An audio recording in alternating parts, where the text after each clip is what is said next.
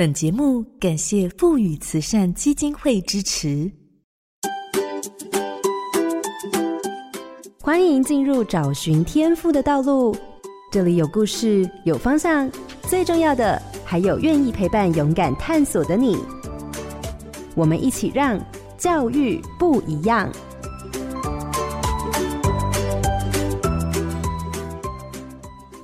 我是梁伟莹，美感教育该从哪里开始呢？学校的美术课就可以培养孩子的美感吗？除了美术课，学校培养孩子的美感能力还可以有哪些方法呢？回到家庭后，要怎么营造一个有美感的生活？荧光焦点，美感教育。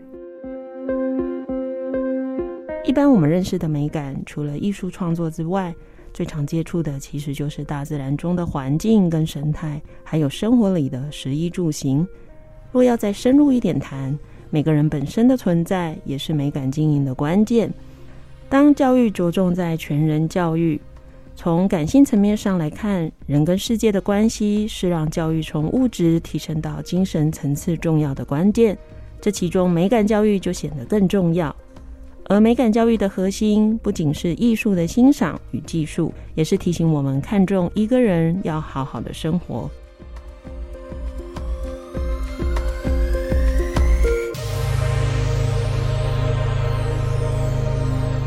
各位好家庭联播网的听众朋友，大家好，欢迎收听《教育不一样》节目。本节目每周六上午八点，在好家庭联播网、台中古典音乐台 FM 九七点七、台北 Bravo FM 九一点三联合播出，还有 Pocket 上也可以听到哦。我是蓝伟莹，今天要进行的主题是学习不一样，邀请到的是国家教育研究院前课程中心主任及副研究员范信贤老师，跟大家聊聊美感教育。信贤早安，主持人早安，各位听众大家早安。信贤老师在台湾的美感教育上推动着力许多，不论是他还任职在国教院，对于相关内容的拟定跟参与，还有法规的游说跟推动的这些坚持，除了是有教育理论的基础之外，更重要的是他实际进入教育现场中的看见，让他更坚信美感教育对于学生的意义。美感不单单只是体验具体的艺术作品，它是存在生活，也不是技术的学习，而是希望让我们开始对生活中的每一件事敏感，进而愿意开启发现、探索、体验、尝试、运用跟整合的历程。我想今天的节目，我们可以从信贤老师的分享中，对于这样的学习有更多的认识。各位听众千万不要错过这一集节目哦。那因为我跟信贤真的很熟哈，所以等一下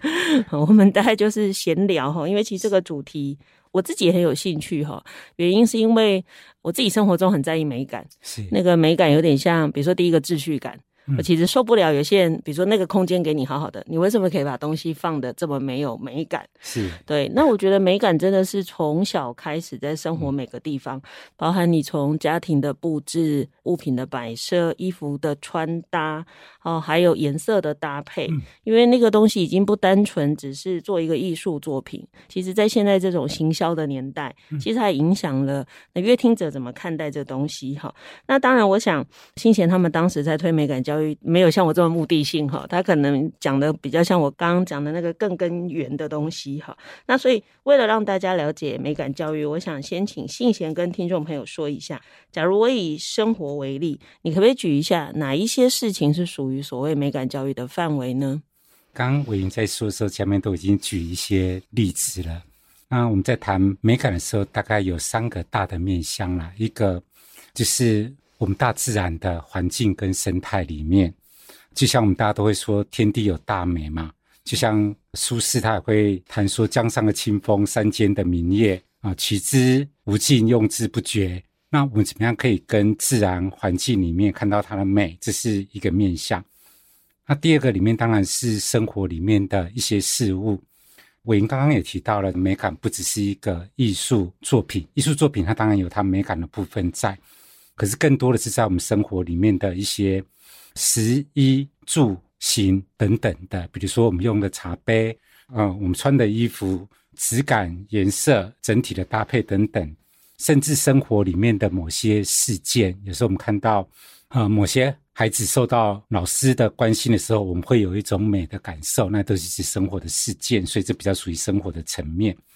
第三个层面，下面他会谈到了有关于每一个人本身的存在，他怎么把自己也当做一个美的存在，跟作品一样回来看待自己跟经营自己，也是我们在谈美感里面很重要的一些面向。最后一个大家应该很有感触，就有的人让你看了就是不舒服，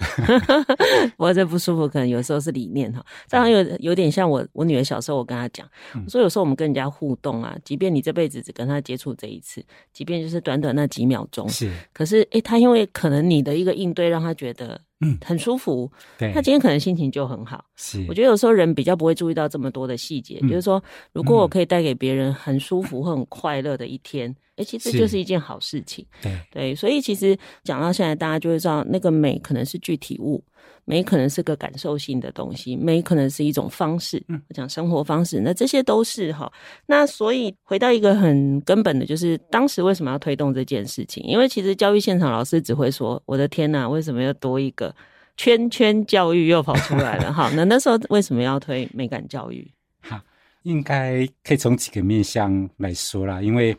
大家都说富而好礼嘛。那刚开始的时候，大家可能会比较追求在一些物质的器用上面，然后可是慢慢的，大家会更强调背后的一些精神层次的这个地方在了。那台湾这几年也有一些从加工产业一直到我们自己要做我们自己产业的升级，更强调一个精致的产业等等的，这是一个整体大的背景。那第二个背景里面，下面是谈到了下面教育里面看待人的学习里面有些不一样的面向了。以往的时候，我们可能都认为说，孩子的学习里面就是把那些比较用头脑的方式来做学习，然后就把课本里面的东西学好就可以了。可大家也会更强调说，我们在谈到全人教育里面，它不只是一种理性的学习，也加上一种感性的认知等等的这一块的地方在这里了。然后以学生为主体是这几年一直在强调的这一块了，所以怎么样可以回到人跟这世界的关系？然后像我刚刚在说的，它能够产生一种经验跟自己对话，就会成为这里面一个重要的面向了。嗯、这刚谈的前面两个都是一些比较背景的部分，那比如说台湾也开始在着重这些比较精神的层面，在强调精致的层面，看到一些感性认知的部分了。那具体来讲的时候，当然是有一个重要的推手是在一百零一年十二月的时候，立法院第八届的第二会期里面。教育文化委员会，他们那时候就有一个提案，希望说教育部里面可以在八个月内要提出一个美感教育的中长程的计划。那刚好那时候教育部改组，所以他们在一百零二年一月的时候也成立了师资艺术教育师这个地方在了，所以大家也比较希望说整个艺术教育里面有个专责单位的存在。那跟着这个提案，跟着艺术教育师的成立底下，所以后来。就委请了国教院，那当时在潘文忠副院长的主持底下，所以我们整个在一零二年八月的时候就提出了这第一期的五年的规划。那一百零八年的时候开始进行了第二期，所以等于我觉得是一个自然而然到这种状态了。那刚好有人推了一把，所以更强调这个主轴里面，让他可以更清楚的往这边来走了。嗯，也就是行政部门跟立法部门刚好都对这件事有了。呃，起心动念好了，对，我觉得这也蛮正常。其实大部分国家在发展的过程，大概都会有一个阶段在乎的是物质，嗯，也就是说，我先满足基本的生活需求，嗯，但到了一定的程度，你就会希望生活中有更多可以提升生命品质的一些事情哈。所以大概也是到了某个程度，美感教育这件事情，不管行政部门、立法部门，甚至民间，就会开始在意这样的事情。那当然，你知道我刚刚有不是有提到嘛？你只要有个圈圈教育进到现场，大家就会先发脾气。为什么什么事都要进学校？那当时美感教育的这个法案公布的时候，刚到学校现场的时候，当时的教育现场的反应是什么呢？OK，我先澄清一下，它并不是法规，也不是一个法案呐，它只是一个部里头想要去做的一个中长期的计划这样子。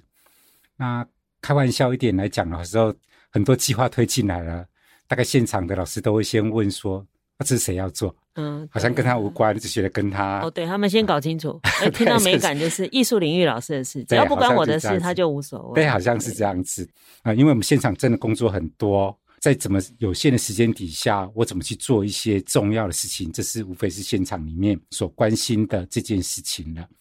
那其实上面我觉得美感教育它有两个面向，一个是怎么从我们现在做的可以把它做到更好。等等，所以其实上面你可以把它当做一个倡议，然后怎么样慢慢的转化到更多的行动里面来。那这个面向里面，我觉得当初在谈这个美感教育的时候，它是从看起来从一些比较硬体的，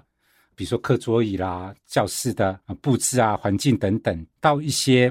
孩子生活的事件，然后也从一些课程，比如说是艺术教育本身，甚至扩展到所有其他的领域这边的，就是不只是看到。表面上面的艺术课程，而是更看到背后美感教育的一些理念。那我觉得更重要的一个地方里面是把整个学习，嗯、我们只看待学习里面，我们常常都把学习当作是所谓的国英数社自啊，艺术啦、综合啊等等这些学科。那怎么可以更看到背后的我们所有的学习，我们所有课程都是为了人的存在？那刚刚我也谈到了。呃，美感它本来的意义里面就谈的是一个理性跟感性，它本来是回到一个全人教育的一个思考上面了。所以，怎么样可以让孩子用一个理性加感性的，然后让他自己跟周遭的环境里面建立一个关系，产生一个更美好的经验？我想说是这个，嗯、呃，美感教育里面更看重的面向了。那如果说这样子来看的时候，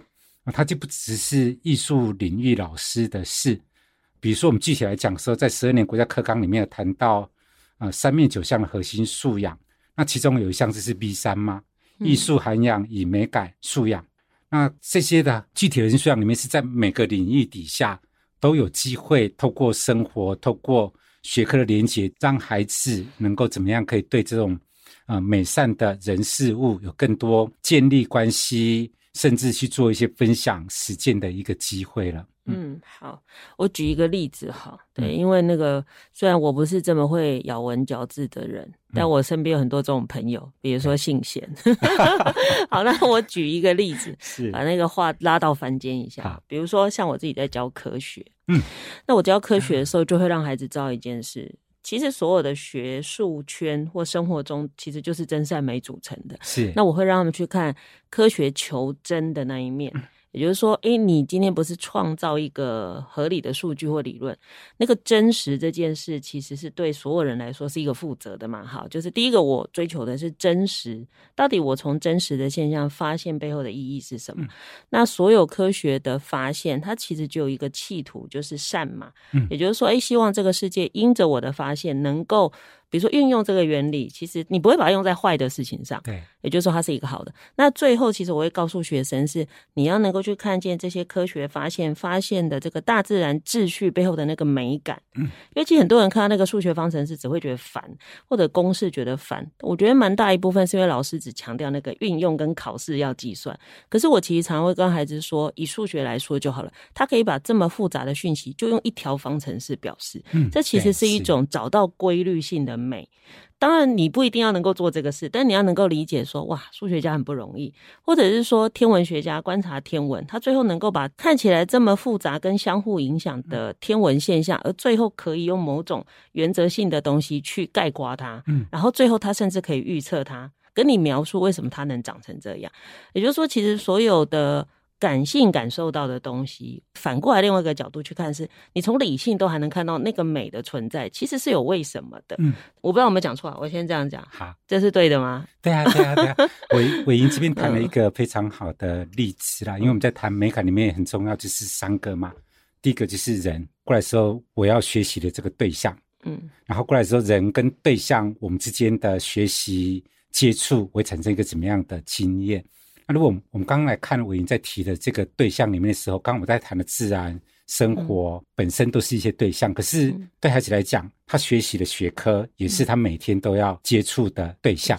嗯，那通过他对这个学科里面，比如说像科学里面，他怎么找到背后这么多的现象？他怎么找到背后的一个规律？嗯，一个发展的原则。嗯，然后通过这个规律跟原则的时候，他能够发现了一个自然里面某些运作的 pattern 一种模型的话。那我相信会给孩子感受到我为什么要这样去做。嗯，学习他可以感受到这个学科本身带给他的喜悦。所以刚刚我们谈的不只是一种理性的认识，通过理性认识里面的时候，他有一种感性，他会有一种认识，他会觉得一种充实饱满。甚至有时候我们在带总结的时候，都会带孩子去说：那如果你是用，比如说像科学这种实验这么。有方法、有步骤的，然后踏实的探究出来的时候，嗯、你得到一个经验了。嗯，那甚至如果你是用这种方式在做学习的时候，你觉得自己是怎么样子？这就回到那个人本身的，他会觉得说，我自己是一个求真的，我自己是一个找到方法来做学习的，我是能够感受到学习喜悦的人。嗯，那当这样的人跟那个学习对象之间有这种饱满的、嗯，愉快的经验的时候，我相信会带动整个更多啊，他学习的动能，嗯、看到学习的一种深度。是，这当然也是我我自己在看美感教育的时候，另外去推的。因为像我有时候在带着孩子解读科学的方式，我们有些伙伴就说：“诶，他怎么都没有这样想过？”比如说我在教化学、热力学，在讲乱度，那个听众朋友可以自己上网 搜寻一下。对，我们在教孩子乱度，就会告诉他一件事情是：当混乱度越大，也就是差异性越多。大家越多样的时候，这才是整个宇宙最稳定的状态。嗯，但是它反过来就跟人的想法不同，大家都喜欢大家跟我一样。嗯，但是当大家的区别越大，极端性越大的时候，其实是越不稳定。所以要回到一个多元。所以其实我们会从自然现象告诉孩子，多元这件事本来在大自然里头，它就是一个。规则存在的大自然就是要有这么多不同的东西，整个世界才是稳定。啊、是，但我们很喜欢把所有人变得跟自己一样，所以它就造成了对立跟极端，所以它其实反而就混乱了。嗯、对，所以我以前很想开一门课叫“从化学看人生”啊，啊或者 说，因为它有非常多就是背后在讲美感的事情。啊、对，那当然我们就谈到一件事情，就是。当然，推动一个新的教育理念，这个理想，我想都不是问题。嗯，但关键就回到，因为真正接触到孩子的还是老师。就像你刚刚讲的，每一个人听到这个就觉得学校做这件事的应该是艺术领域或者总务处，你就规划好，没有人会觉得那是他自己的事。那对校长来讲，有人做教材就好了。最近大家多了生活科技老师，因为生活科技老师很多，他会有兼有美术的老师，他反正作品里头兼具美感嘛，哈，在做。但是回到，其实我们原来的预设是希望大家都能够在自己的学科做这个，可是那就吃老师自己在这部分的能力。对，那我其实就好奇讲的是，很多老师说没有这么多的标准啊，嗯、那我怎么知道我能不能教美感？然后到底我怎么做才会是对的？我真的有帮助到孩子增加美感吗？那当时在推动这件事情的时候，怎么去看帮助老师能够拥有这个能力呢？OK，好，我先呼应一下。伟莹第一段里面所谈的，因为刚刚伟莹举了化学的例子，里面谈到了其实上面会有很多的看起来有很多的规律，可是规律里面又有一些变化。嗯，然后他怎么透过这边的时候，他看到了世界，或者说整个生活现象里面的某些的运力规则。嗯，那我上个礼拜刚去高美馆参观那个芥川明的他的设计展，那他刚开始设计的品牌，他叫做 Mina，M-I-N-A。嗯，然后他画的 logo 就是他想象这边，他原来在 Mina 在原来的挪威文里面，它就是一个自己的意思啦。嗯、然后它里面，比如说它这个框框里面有很多的圆，可是每个圆又是不一样的。你看起来好像有个规律，可是每个人又都是独特性的。我们在讲这种不同这样子，能够找到规律，可是又看到多元变化的美。我觉得这个地方是我们很重要的一个思考跟一个这样的一个眼睛在了。那的确，在现场里面的时候，那如果说这样子，不只是硬体，也是软体，不只是艺术老师，而是所有的学科领域都可以跟美感有关的话，那老师怎么来做这件事情？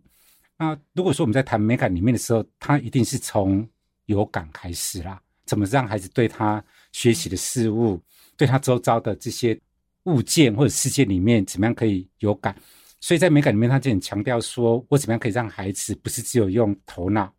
或者用在课本里面来学习啊？面对这些的，不管是学习的对象，或者是那个物件本身，他怎么样可以用他的眼、耳、鼻、舌，用他的五感来跟这个世界里面建立多面向的关系？嗯、对，所以它是一个多面向的方式里面来认识啊，我要学习的这个事物在的。然后，当他有这种无感的方式跟这个对象接触的时候，他就开始多了一方面的经验。比如说，假设我这个咖啡放在这里，那我如果只用看的，我是看到它是咖啡色的。可是当我用拿起来喝的时候，我用了味觉进来，我会感受到它的苦涩回甘等等，我就对这个世界里面多了另外一个面向的经验了。那因为我们用这种五感进来，可以让我们建立更多的经验。那经验完了之后，他可能开始对这个经验，他可能开始会用来诠释。比如说刚举的化学例子里面，他会看到了它的变化，他会看到它的规律，他会看到这里面的温暖等等的，他就开始赋予它一个意义了。那当我们回到这边时候，让孩子试着把它表达出来，下面它就是一种美感的学习了。所以，并不是说一定要艺术的方式才能够来做美感。如果说让孩子有机会用一种艺术作品的方式来做，是可以的。可是美感的表达就很多种形式，用文字，甚至刚刚我们用一个公式，用一个符号，用一个表格，都是把它经验。把它的意义表达出来，一个很重要的表征的形式了。嗯，对，这个可能如果听众朋友哈不喜欢数学，很难想象。我每次跟孩子说，那个你在那个刚开始西元年的时候，你会发现毕达哥拉斯学派认为全世界都可以用几何来叙述。是。比如说火，他就是用三角锥，他觉得火可以穿透东西，是啊，然后就各种东西，他就会讲。所以对他们来讲，我们以为他们在讲数学，可是对他们来讲，那就是一个世界的美。嗯、好，所以其实当你不要执着在考试的题目，嗯，你认真让孩子去理解，其实当时投入这些不同领域的专家是怎么在解读世界，然后怎么在诠释这个世界的时候，你就发现说，哎，其实它是都有美感的。对，对没错耶。对，我这边讲了一个。非常好的概念，呃，因为像这次数学里面，他很强调说，数学不只是计算跟解题，嗯，数学是一种描述跟表达，对，我们生活世界跟这个经验跟事件的一种方式，嗯，所以像我们数学用一些符号，啊，用一些图形，用一些公式等等，都在表达这个世界。那表达这个世界里面，文学里面会用诗，会用小说，会用散文，那在。嗯，社会里面的时候，他可能是做一段描述，可能用一个表格等等。那所以，那像艺术里面是，他可能把它变成一幅画，把它变成一首诗，做成一首一个舞蹈等等。所以，不同的方式里面有一种不同表达的方式了。所以，怎么让孩子可以感觉很饱满，然后他对这个学习有感觉，他理解了，有感觉了。那他怎么样可以用多种的方式里面来表达他的经验？像这个地方就是一个美感，嗯，很重要的所在了。嗯、那通过这边是，孩子也会感受到我学会了，嗯，我学懂了，我可以用我有信心的方式来表达我所理解的这个世界。嗯、我觉得这是美感教育里面很重要的地方，嗯、不要让他变得这么单一，或只能够用这种方式来做表达了。嗯，嗯，所以其实某个程度上引出他的感受力。好，敏觉的程度还有创造力嘛、嗯？是。那其实这个世界这么复杂，尤其是现在的问题这么多，其实这一些能力反而是可以带他突破的一些可能。那当然，这一段最后一个很想问的是，讲的这么美好，但是教育部到底给的实质支持有什么？OK，对，实际上就你知道的，大概有哪一些专案在支持着大家呢？嗯、呃，教育部在做这件事情的时候。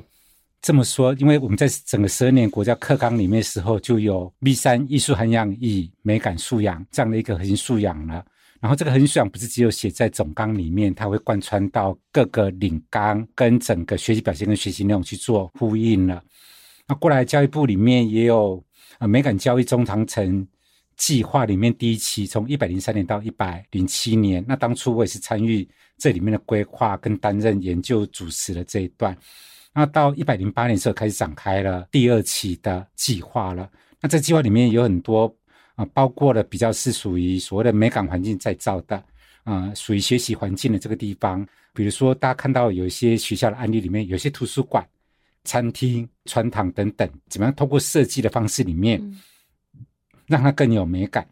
那过来跟课程比较相关的，也有很多跨领域美感课程的发展，也有很多这边的一些案例在这里了。然后也开发了一些相关教材，比如说刚刚在谈到的形式、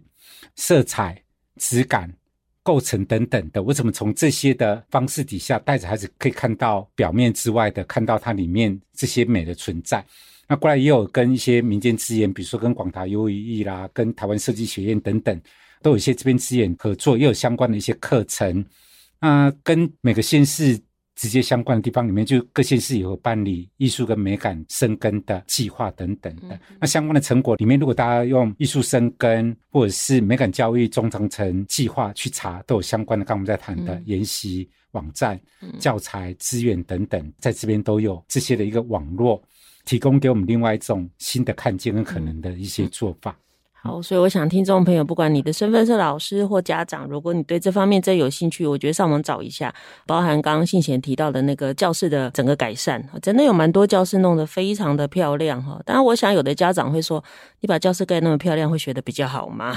但其实有时候教育真的不是这样，教育不是只有考试哈。我记得那时候台东啊，因为他有给很多学校申请，其实蛮多学校是整个厕所重处理。是的。当时他的做法就是希望还呃学校能够依据你设。区或区域或部落的特色，去想一想那个厕所可以怎么把它做的是不一样。然后我问处长，他就说：“诶，他很想让孩子知道，其实生活中稍微有点改变，原来他给你的感受差别这么大。”他说：“如果在这么小的时候让他知道，原来生活有办法让他追求到更好，其实这是一个还蛮重要的基础哈。”对，我想这可能就是我们呃为什么要花力气做这件事哈。看起来可能跟他的升学考试无关，可是其实如果认真想，他还是有关啦，因为感受性重要。那或者某一个程度上是教育，可能要更回到提升生命本质的这件事来看，那教育的意义才会出现哈。那我想这一段我其实信贤大家把整个法案的由来跟到底在做什么做了一些说明。那我们下一段当然就要来谈，实际上他到底怎么做的呢？现实有这么美好吗？因为信贤其实这几年虽然退休了，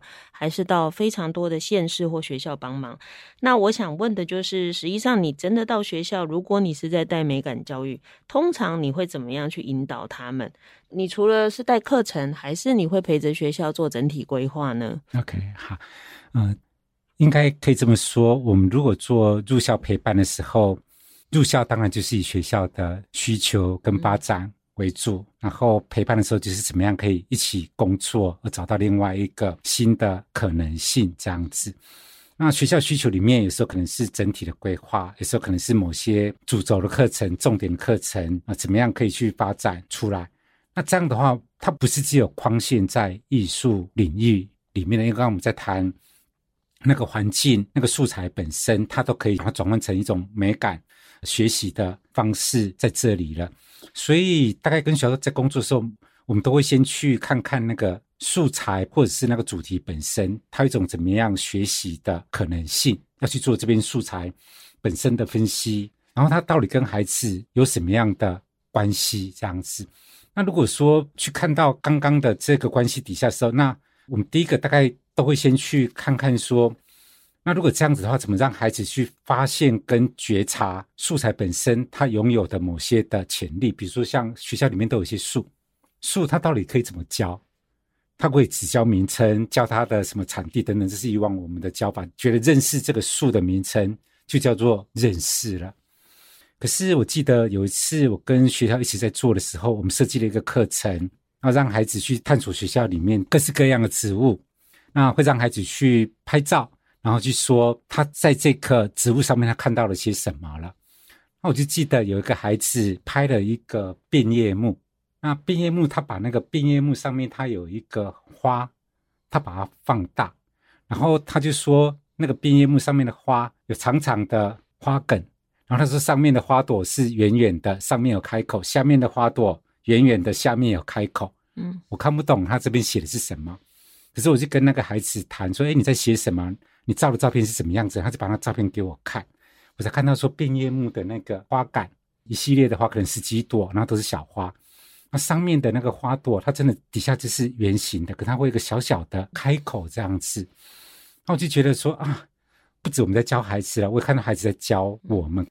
用他的眼睛看见，而且更深入的看见的这种的方式。所以，怎么样可以回到那个素材本身？我怎么样用五感有更多的看见？然后过来的时候，我怎么带着孩子用一些探究、探索的方式去做学习？然后过来时候怎么引导着孩子可以把他所学的做一种表现，多元表征的方式表现出来？所以他怎么去做觉察发现？他怎么去做探索、探究？整合跟创作的这个地方里面，就是我们在处理整个课程上面一个重要的一个方式，或者是一个重要的一个模式了，那才会把人跟这个学习的对象之间开始建立一些不一样的关系，进入更深层的关系的看见。我想说，那个关系才是我们在处理这个课程里面重要的一个重点，这样子。好，所以呢，简单来说，就是如果我今天是一般传统的教学，也许就像信贤说的，诶，老师就告诉你，校园里有一种树，这个树长这样，它叫什么名字？那这个树它有什么特别，跟别人不一样？所以它其实全理性，而且不在意孩子对这个事情的感觉。嗯，但反过来，美感教育，我们不要一直把它想成艺术，它更多的是感受性的连接。对，所以让学生透过自己的五感的观察。以他自己的方式去截取他的讯息，他把他的看见的东西告诉你，以他能够的方式呈现。那其实那个连接自己跟学习素材之间的这个关系，才有办法去引动他。他很想知道他为什么长这样，别人也长这样吗？那别种植物也是这个吗？诶，怎么只有他是这样？嗯，那他也许就会想问老师，他长这样要做什么？因为其实很多东西长成那个样子是有为什么的啊。是，对，为什么他跟别人长得不一样？嗯，所以那个当我们重新建立了孩子跟学习素材之间的连接关系的时候，其实会扩大了孩子想要探究这件事情的那个主动性。是对，然后他之后就更能够去抓到一些重要的讯息，因为我们常在教室里啊，会看到那种。老师告诉孩子东西，孩子其实只看得见老师讲的，老师没讲的他都看不见。对、嗯，因为我们忘了连接孩子跟学习的素材，所以其实刚刚信贤说的这个，我们自己现场在看到的，其实美感教育要做的事，跟现在素养教育要做的事。其实是一样的嘛？是的。好，我想第一个都是要从孩子的觉察开始，改变他跟这个世界的关系，他才有可能真正想要去理解世界为什么是这么运作。而且那个喜悦就会来自于，诶，我发现了一件事，而且我可以描述它，我可以用它跟别人沟通，这是我的哦，因为我知道我在想什么。就好像信贤刚刚讲，孩子可以跟他解释，可是如果今天是老师跟他讲，他讲给信贤听，信贤不懂问他，其实他会卡住，诶，这不是我的。嗯，我只是跟你讲老师说了什么，所以孩子他跟世界是断裂的。我想这也是回到我们也在呃这十年来，大家越来越发现，我们的孩子们跟世界是不连接的。所以孩子一旦跟世界不连接，其实对自己的生命也是没有热情的。嗯、对，所以这样也许听众朋友就会更清楚，原来美感教育要做的不是只有单艺术。我觉得改变孩子跟世界的关系，或许是那个第一个部分。那当然，刚刚信贤用课程举例，大家跟我们讲的。这个，那如果有学校的整体营造呢？就是我跨出了课程，更多一点是环境也进来了。那这个部分你有没有相关的例子可以跟我们分享呢？OK，好，如果是整体的部分的话，呃，一个是伟莹当初也有主持这个师大的课程生根跟领导的这个计划嘛。那当时我入校陪伴的就是台北市的格致国中。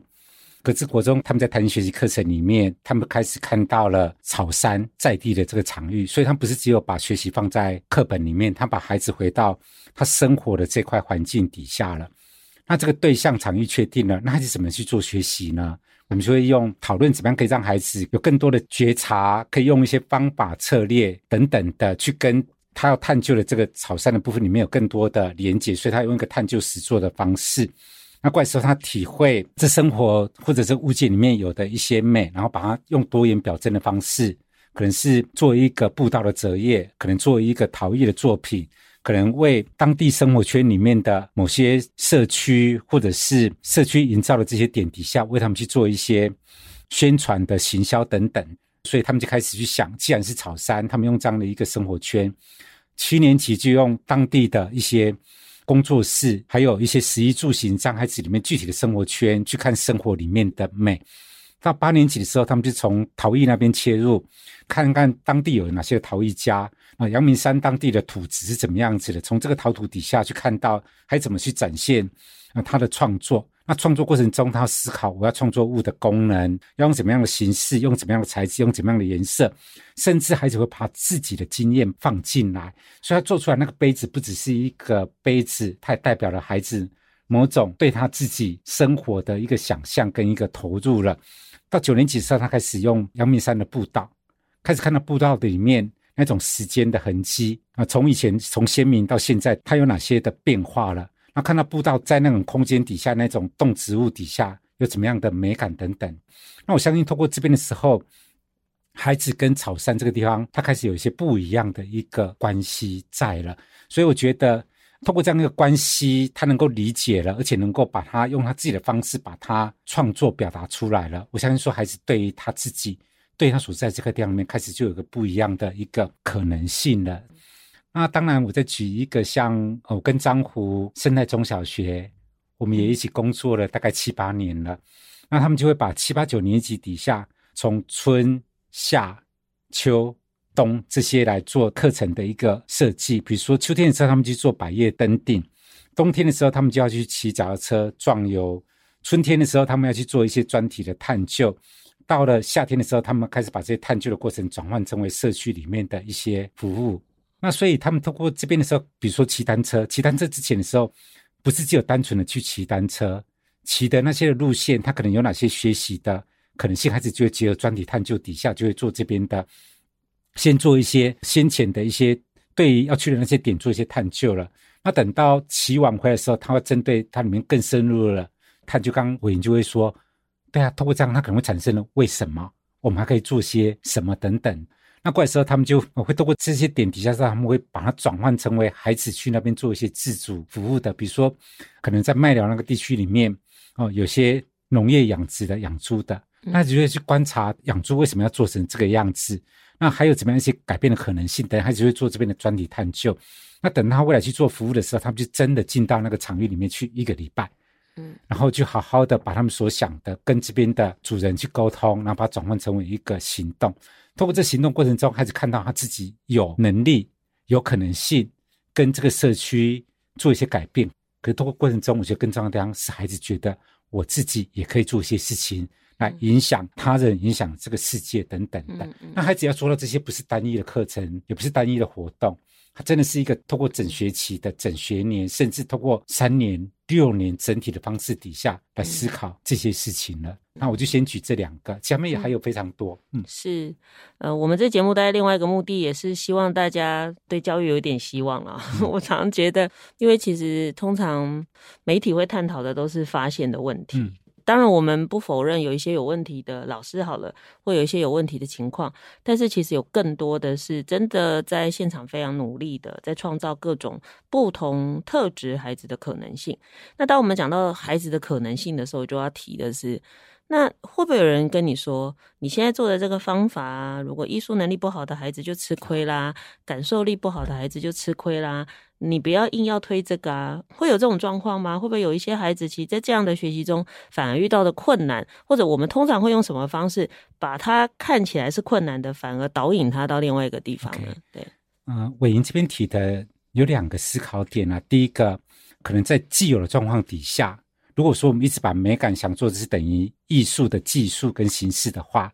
那么当然就会受限于觉得好像艺术的技术，比如说我画画不好，我音乐不好，我就没有办法做美感了。嗯、那可是刚刚我们说了，美感它更强调的是感受，我怎么去觉察、发现，然后怎么去做探究。那等到我这样的一个感觉饱满了，我怎么可以把它表达出来？表达有很多种的，我们是要放到这个角度底下去想的。艺术只是我一种表达的形式了。那另外一个角度来讲的时候，我们可以这样思考：孩子的可能性，它不是固定的，而是一个不断发展的过程。那如果说有机会，比如说刚刚格致国中那个八年级孩子在做那个陶艺的作品，那孩子进入这个历程过程中，他用五感跟土接触，跟这个环境里面的那些植物接触，那也看到很多种陶艺作品的可能性的时候，孩子有这么饱满的经验，他在想象那个陶艺的时候，他就开始有另外一种想象了。所以看到说孩子会做出这个来，下面是老师之前的引导陪伴，它是重要的。过来当孩子在尝试的时候，也开启了孩子另外一个表达的可能性。即使是艺术的啊、呃、那种技术跟方法等等，孩子也开启了更多的可能性了。所以通过这过程中，可能孩子用其他形式的表达，或者回到艺术作品本身的表达，孩子在过程中他也学会了另外一种表达的一个形式。跟怎么样去欣赏它的可能性，嗯，这种方式了。嗯，好，即便他不能使用它，他至少能够理解它。对，不然有时候，呃，他光看一个，比如说有些人认为这样，这东西就是个杯子嘛，为什么卖那么贵？嗯，可事实上有时候有很多艺术的创作或设计在里头，但非常确实蛮多人功能取向，所以他就很难去支持某些很独特的创作。是，所以我想不只是培养更多可以以这样的方式理解世界或创作的人，更多的是营造这样的社会氛围跟环境嘛。是，好，我想这样当然有助于我们生活中越来越多的美感。那刚刚讲的都是学校部分，如果我回到家庭呢？因为其实对很多父母，他一定会跟你说：“我有做，我我小孩从小我就让他去学音乐，啊，学各种东西，学舞蹈。而且真的，我觉得现在的孩子有够忙。我参加好多年轻的朋友们，假日的 schedule 满到，嗯，我就说我的天，你把自己逼成这样，那就表示孩子的 schedule 也这么满。那在你来看，这些都算美感教育吗？嗯，这个问题我会这样子思考啦。因为我自己的孩子小时候也都会有让他去多种尝试的机会，比如说他会去学弹钢琴，可是你试探一段时间以后，你就知道了他自己并不喜欢这种很规律性的方式，因为他是一个自由的孩子，他是有很多想象力的孩子。因为他看他这么规律的去做一件事情的时候，对他来讲，他就很难跟他接得上来。那那时候我们都会去想，我不是要把他培养成一个音乐家，嗯，我们只是让孩子有一种多元。适性探索的机会了，因为孩子有很多的可能性，到底怎么样才是比较适合他的？他要有个机会探索发现。那我会觉得说，最重要的地方是借由给孩子多种探索的机会底下，他自己会不会有兴趣？他如果有兴趣，他自己就会有这个动力继续再往下去长了。我们这边提供给他的就是这样的一个机会跟环境。可是我一直都告诉自己，我不是要培养他作为一个艺术家。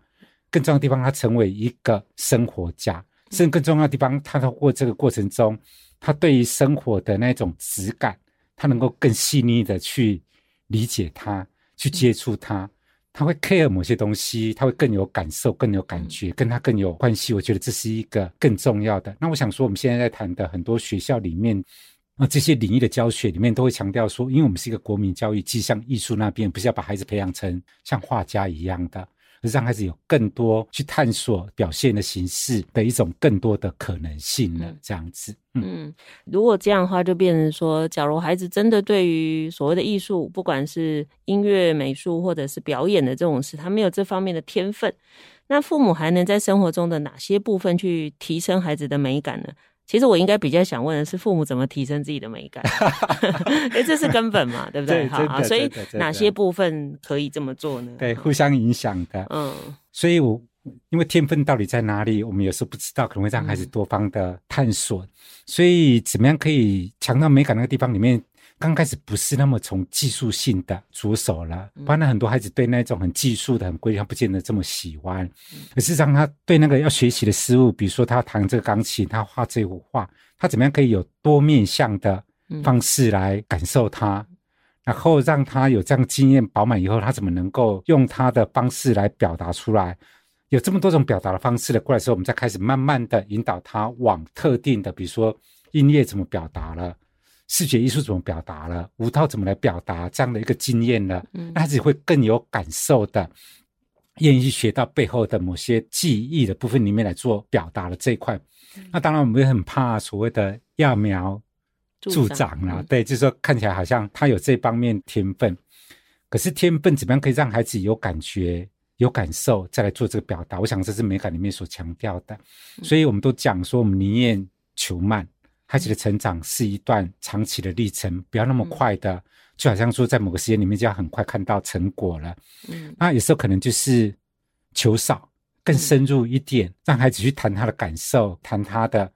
多面向的可能性。如果说刚刚那个孩子，如果说他刚刚谈到那个变叶木，我们只是很快的要教给他说这个叫做变叶木，我们就觉得已经教会的时候，那我们就失掉了很多可能性了。所以怎么样可以求慢、求少，让孩子有动机？然后把某些他感受的事物能够放大、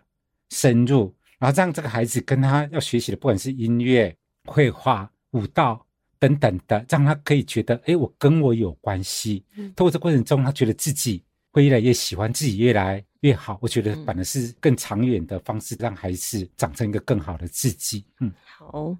所以我也提供我自己做的事，比如说我会让孩子搭配颜色。房间自己选颜色，自己选今天的衣服。我问他：“你今天的主题是什么？”嗯、我去买衣服，我也知道我要穿什么，但我还是会叫他们帮我比，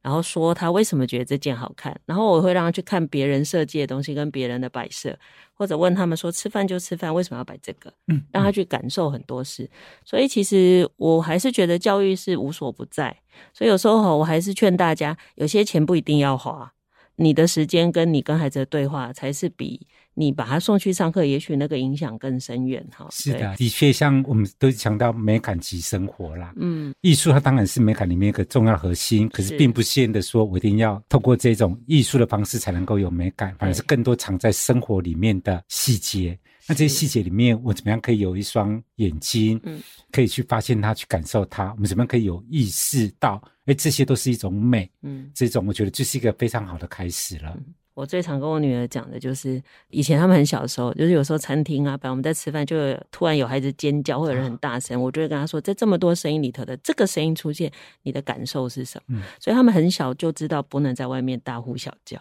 嗯。对，他认为这是干扰大家，就他是一个很 peace 的状态，嗯、对，所以其实他们都会约束自己。比如他明明很生气，他就他就会注意到。哎，那我把我声音降低，对，所以其实各位父母可以换一个方法教养 孩子，你会轻松很多。我让我孩子自己有自觉，对，我就不用一直去约束他，因为他会去感受整个环境，他就会知道他的声音对整个环境的破坏，哎，他就会开始控制他自己。对，没错，因为像当初我们在国教院的亚太地区美感教育研究室里面，我们底下有个计划，就是在做声音，嗯哼，因为眼耳鼻舌身嘛，对。那声音底下的时候，呃，其实上面我们在说美感是给我们一种愉悦的，嗯，啊、呃，或者甚至一种崇高的，嗯，饱满的一种状态。那孩子就会察觉到，当我这样做的时候，那个关系，嗯，当我发出这个声音的时候，那跟周遭的环境、跟他人的一种关系，嗯是怎么样子的？是。那当我意识到我自己所作所为，或者说我跟这边的关系是一个怎么样的方式的话，嗯、那孩子会更有意识到自己，当我这样做的时候，会给别人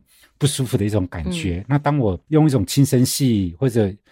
慢慢表达方式，被人能够理解的时候，他就开始进到一种美的关系是底下来了。嗯、是。那我想最后一个问题要问的就是，美感教育还会持续推动吗？刚刚讲了第一期、嗯、第二期，看样子会啦，因为有个师资艺教师哈，有艺术教育。嗯、那如果有的话，你对于那个未来的推动的想象是什么呢？